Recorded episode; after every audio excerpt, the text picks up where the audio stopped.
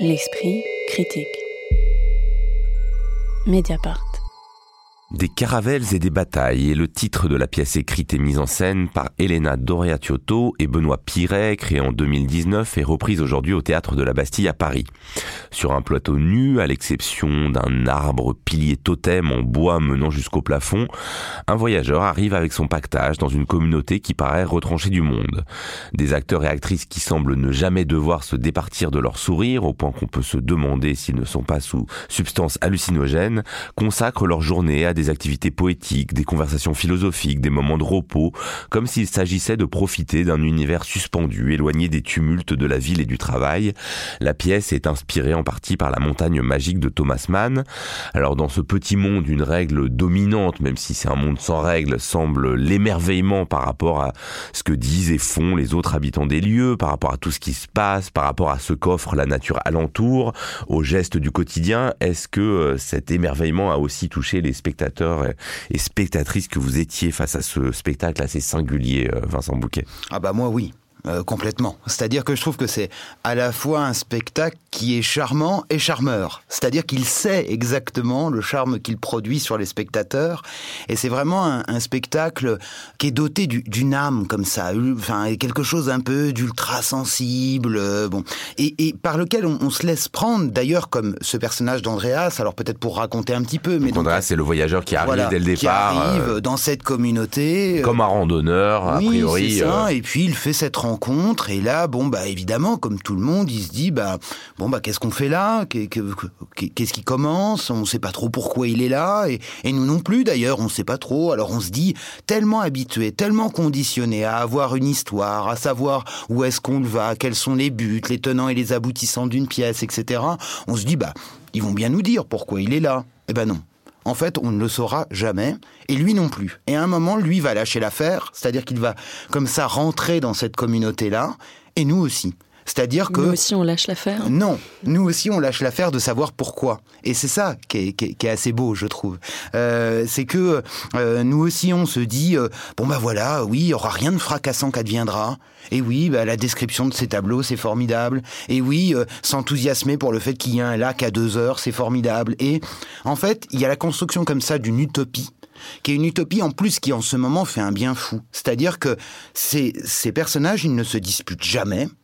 Euh, ils sont toujours, même d'ailleurs, quand il y a des moments de friction, ils pourraient se disputer, et puis en fait, paf, ça achoppe. Ils vont se réconcilier. Bon, je ne divulgacherai pas la fin, euh, parce que ce serait dommage, mais euh, même à la fin, c'est-à-dire qu'il se produit un événement, et puis alors là, ça pourrait être la crise qui pourrait faire exploser le collectif, et finalement non. Ils se pardonnent, ils, voilà, ils sont, ils sont, ils sont, ils, ils s'excusent les uns les autres. Et c'est vrai que c'est ça qui est enthousiasmant, parce que il y a comme ça une petite bulle où dans notre société, qu'en ce moment est quand même un peu ultra conflictuel euh, où euh, vraiment on est eh ben au théâtre de la Bastille ce soir-là hop moi je suis rentré et je suis ressorti avec un petit sourire au coin des lèvres. Aïe c'est loin sur cette question. Euh, oui bah, moi je partage complètement l'enthousiasme de, de Vincent et euh, ce que je trouve très joli, oui, c'est qu'ils arrivent à construire une utopie à partir de petits riens. Mais voilà, elle n'est pas du tout démonstrative. Hein, on peut dire, c'est pas du tout euh, l'idée. alors, écoutez, on va faire le contraire du monde actuel, même si c'est en partie cela. Euh, c'est un envers, mais c'est pas.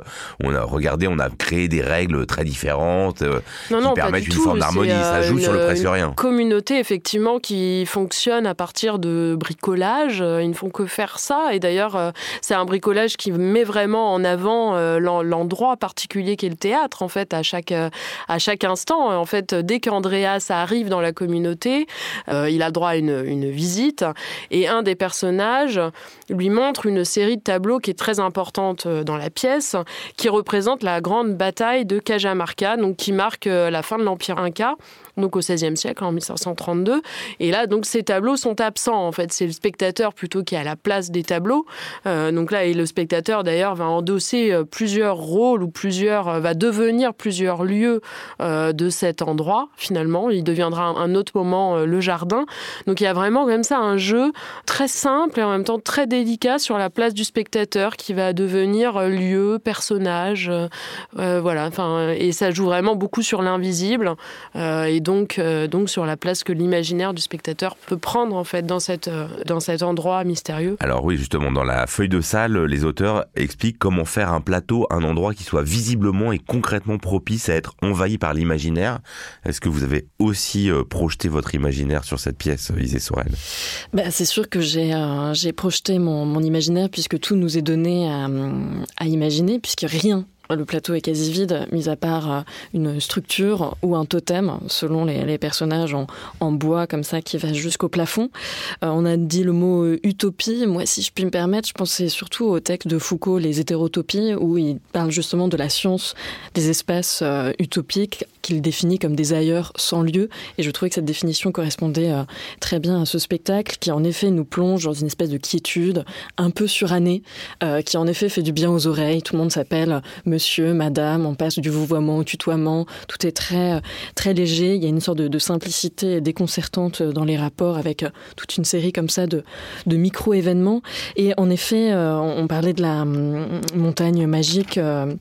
En guise d'inspiration et euh, si euh, certains euh, certains ont lu ce, livre fameux en effet c'est structuré à travers les arrivées diverses et variées des personnages les sorties des autres la poste les couvertures dans lesquelles on, s'enroule pour regarder le, ciel. Enfin c'est que des voilà quelque chose comme ça un peu qui évoque un climat thermal et, euh, et sauf que je trouve que cet aspect un peu cotonneux finit par nous, de mon côté, laisser dans une espèce de, torpeur malgré tout. On rentre comme ça dans une cette lenteur nous fait rentrer dans une forme de langueur qui euh, parfois euh, est l'étirement des micro événements peut laisser un peu froid par endroit, je trouve. Je pense que c'est un peu ça la question. Alors c'est sans doute beaucoup du ressenti parce que c'est ce qu'on y projette, mais comme l'idée est de rompre avec les rythmes, les codes de la vie habituelle, le spectacle choisit un rythme très très lent qui vous vous a pas du tout dérangé par moment, vous a pas euh, un peu laissé de côté, justement empêché de projeter cet imaginaire euh, dont justement le, le, temps doit permettre de le faire, mais peut aussi un moment euh, faire qu'on attend quand même que ça passe à un autre, par exemple une autre scène.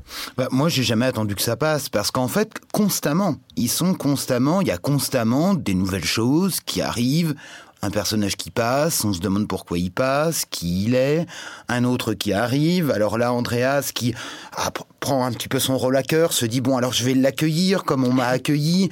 Et puis en fait, il se rend compte que c'est la personne qui s'occupait du jardin déjà depuis des années, puis qu'elle allait voir un sombre sultan. Enfin bon, et là, tac, il y a tout de suite un imaginaire comme ça qui se redéploie encore. Et non, moi je je crois pas. Et, et d'ailleurs, ce qui est très intéressant, c'est qu'évidemment, si on se cantonne juste à ce que, à aux actions qui sont produites. Mais ce qui est intéressant, c'est l'évolution aussi de ces personnages et le lien qu'ils ont entre eux. À un moment, il y a une des personnes qui doit partir pour euh, euh, un impératif professionnel. Alors, on ne nous en dit pas plus. Et alors là, on se dit, mais un impératif professionnel, mais alors pourquoi? Et alors là, dans la communauté, tout de suite, tout le monde va être très triste, etc. Et donc, il y a aussi, il faut observer ces personnages dans leur euh, bouleversement, c'est-à-dire dans leur bouleversement intérieur et dans leur métamorphose aussi. Et c'est ça, je crois, qui fait théâtre.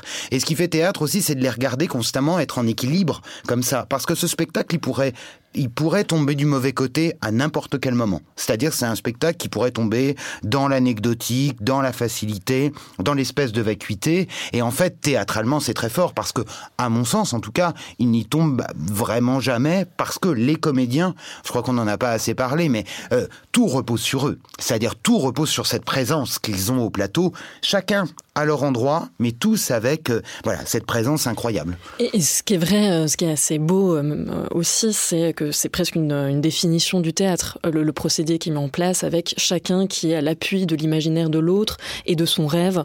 Je pense à cette scène où il y a un, des, membres de cette communauté, Monsieur Gurkan, qui est censé écrire un livre, qui arrive tout à la fin de ce livre, mais qui finalement décide de rédiger son discours de prix Nobel de littérature avant même d'avoir achevé sa première œuvre. Et là, personne ne va le moquer. Non, non, tout le monde va se mettre en, place, en position pour lui euh, lancer. Euh, ouais, même lui permettre de répéter euh, son discours, qui est sans doute la seule chose qu'il ait vraiment écrite. Exactement. Et donc, ça, c'est vrai que c'est assez joyeux et, charmant à voir comment les uns et les autres sont dans une forme de, solidarité des imaginaires. Ben, et c'est vrai que là, par exemple, donc il écrit ce discours de prix Nobel parce qu'il dit je dois trouver les trois derniers mots. Et ces trois derniers mots, c'est quand même gloire aux vaincus. Et là-dedans, là, ça peut travailler. C'est-à-dire que le spectateur, on laisse avec ça. Bah ça, on, le sent, on, le sent, très bien d'ailleurs que quand même cette histoire, cette petite communauté qui donne vraiment l'impression de, s'inventer devant nos yeux, quand même, ça c'est quelque chose que je trouve très joli et qui nous fait sentir la, grande implication euh, des comédiens qui ont euh, tous euh, collaboré à l'écriture de, de la pièce.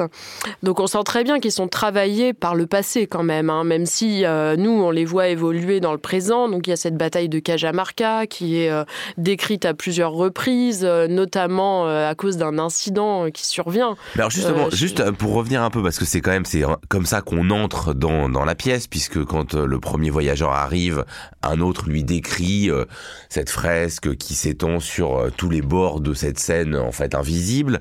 Euh, comment vous avez compris quand même ce motif, euh, voilà, de cette bataille emblématique hein, de euh, la fin de l'Empire Inca, ce motif, voilà, qu'on retrouve aujourd'hui beaucoup de de, de qu'est-ce qui a créé la colonisation sur non seulement les mondes qui ont été colonisés, mais les mondes qui ont colonisé, alors qu'au départ on pourrait avoir l'impression d'être plutôt dans, dans les Pyrénées ou dans une montagne suisse.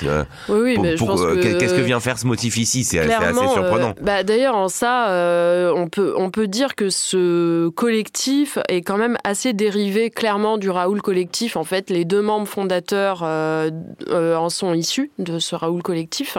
Et donc, qui prétend vraiment faire du théâtre un laboratoire pratique de démocratie et qui exprime la crise, en fait, du modèle démocratique. Et là, je pense que vraiment, c'est ce qu'on peut voir à travers cette, ce, motif-là de la bataille de, Cajamarca.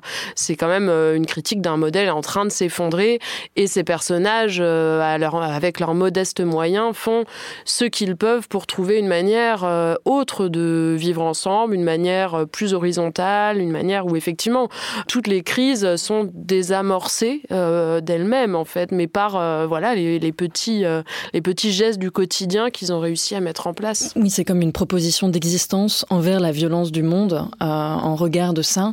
Après, là aussi, on peut faire une, non, mais justement, ce regard entre le, le presque rien sur lequel mm. repose euh, cette communauté à la fois très différente et très proche, et euh, voilà le, le, motif de euh, la grande bataille emblématique de la conquête du monde. C'est un peu sur ça que moi je me suis interrogé. Bah, c'est sûr que ça crée, un, ça, ça, crée un contraste assez saisissant. Je ne sais pas si c'est le mot, mais mais qui nous interroge. Moi, je pense que c'est aussi le côté autartique de cette communauté qui semble loin du monde, loin de tous ses soucis sociaux, politiques. Pour le coup, là, on est on est en, en hauteur et ça rejoint la montagne magique où justement on cernait une époque qui est de grands basculements et que ces, ces personnes-là n'en avaient euh, aucune conscience ou en tout cas de façon très très très très lointaine. Et pour moi, ça m'évoquait aussi ça, ces contrastes-là, mais par un biais bah, métaphorique presque euh, sur les questions contemporaines, mais justement pas pour nous servir la même soupe euh, habituelle. Oui, et puis ils se sont inspirés d'un mouvement aussi existant qui est assez assez marrant. On en parlait avec Vincent tout à l'heure, qui s'appelle la banalise, qui a été créé, euh, donc c'était en 1980 euh, par Yves Elias et Pierre Bazantet. Et en fait, c'est des personnes qui ont décidé, donc euh, de 1982, ça a duré jusqu'en 91, de se rassembler chaque année au même endroit pour observer le banal. Et euh, donc, un des, une des seules choses que vraiment il faisait, c'était d'accueillir les personnes, les nouveaux venus à la gare, de les attendre. Et donc, c'est vraiment ce qu'on retrouve.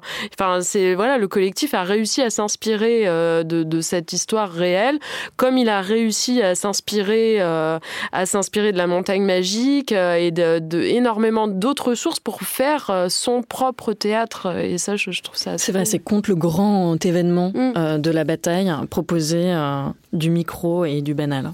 Des caravelles et des batailles, c'était visible ces dernières semaines au théâtre de la Bastille. Cela sera encore le cas à Ciné au mois de mai, puis en tournée dans différentes villes. L'esprit critique. Mediapart.